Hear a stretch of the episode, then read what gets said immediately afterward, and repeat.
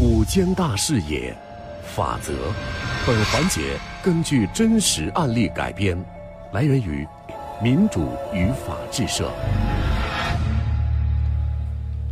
我们来进入到今天根据真实案例改编的环节法则。三十二岁的董俊军家呢，是住在江苏省盱眙县城。董俊军是一名户外运动爱好者，平时白天要工作，如果运动的话呢，只能是利用晚上的时间。晚饭之后啊，在家他们附近的高架桥上幺二幺省道上散步，也是他多年的习惯。二零一六年三月二十三号，董俊军吃过晚饭之后呢，像往常一样沿着省道边散步。晚上八点左右，他步行来到了高架桥的时候呢，突然觉得自己的臀部被重重撞了一下，整个人随后就被撞倒了。好在他年轻，倒在地上的他停顿了一下，觉得没多大问题，就忍痛爬起来了。借着微弱的路灯一看，原来自己是被一辆电动车撞倒了，而电动车呢，这个时候也侧翻在道边儿。一名男子躺倒在距电动车不远的地方，见该男子半天没动静，董军军只能是走到男子的眼前。哎哎，老弟，老弟，能听见不能？醒醒，醒醒啊！叫了几声，倒地男子都没反应，一阵阵强烈的酒味儿扑鼻而来，董军军报警了。喂，幺幺零，我在幺二幺省道高架桥这儿。有个男的骑个电动车撞到我了，他自己也摔倒了。现在人怎么样？呃，人好像昏迷了啊。对了对了，他一身酒味儿，我估计可能是喝多了。好，我们马上派民警过去。不一会儿，交警到达了现场，见倒地男子伤得不轻，马上叫来了救护车，将这名男子送到医院抢救，并对董军军做了必要的询问和笔录。做完笔录之后呢，董军军感觉自己被撞的臀部传来阵阵的疼痛，就连夜到医院治疗。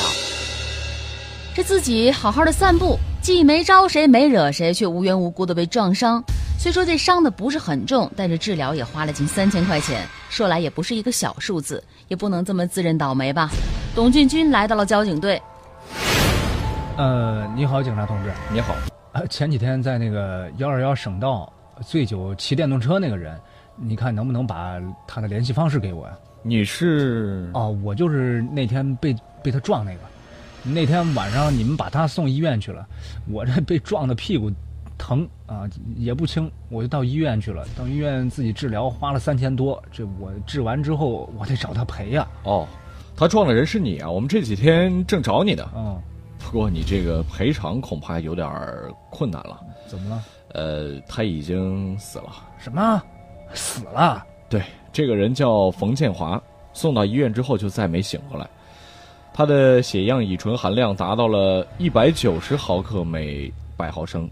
严重醉酒驾驶啊！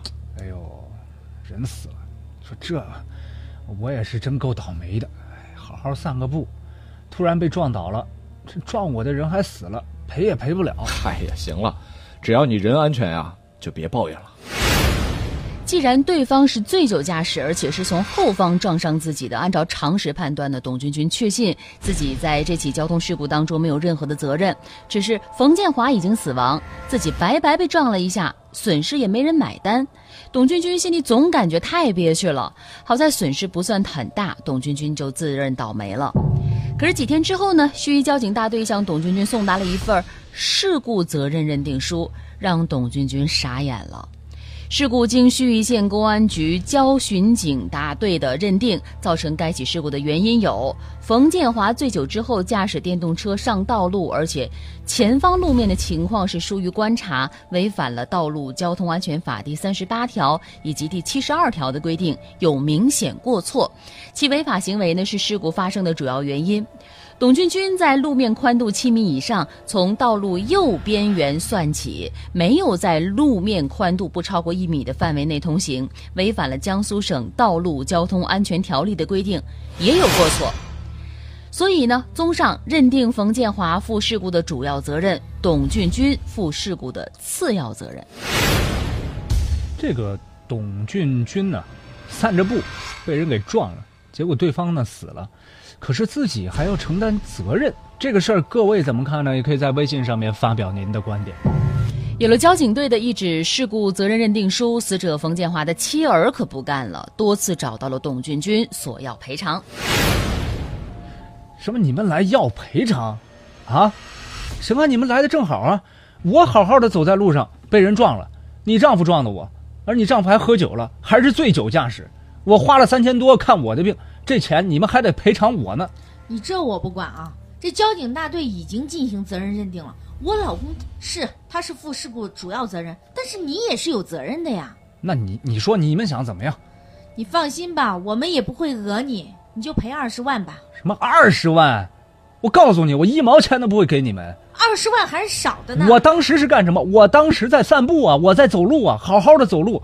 你老公可是醉酒驾驶电动车啊，从背后撞的我，这我才是受害人，你知道吗？你老公死了，我没提出任何的赔偿请求，我这都已经算是仁至义尽了。你怎么没责任？当时你要不在省道上散步，那我老公会撞到你吗？他要不撞到你，他会摔倒吗？你怎么没有责任呀？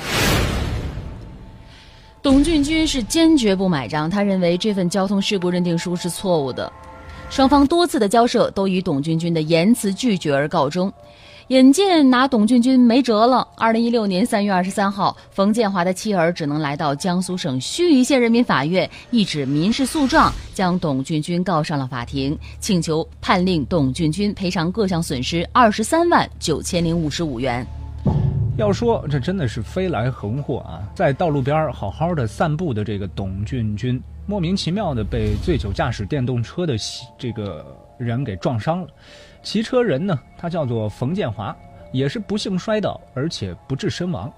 不料本想自认倒霉的董俊军呢，却被冯建华的妻儿给告上法庭了。那么法院会支持董俊军的主张吗？在我们的微信平台上面，有朋友发来信息说：“我认为这个没有道理呀。”为什么这行人好好的走路，可是被撞了却要负责任呢？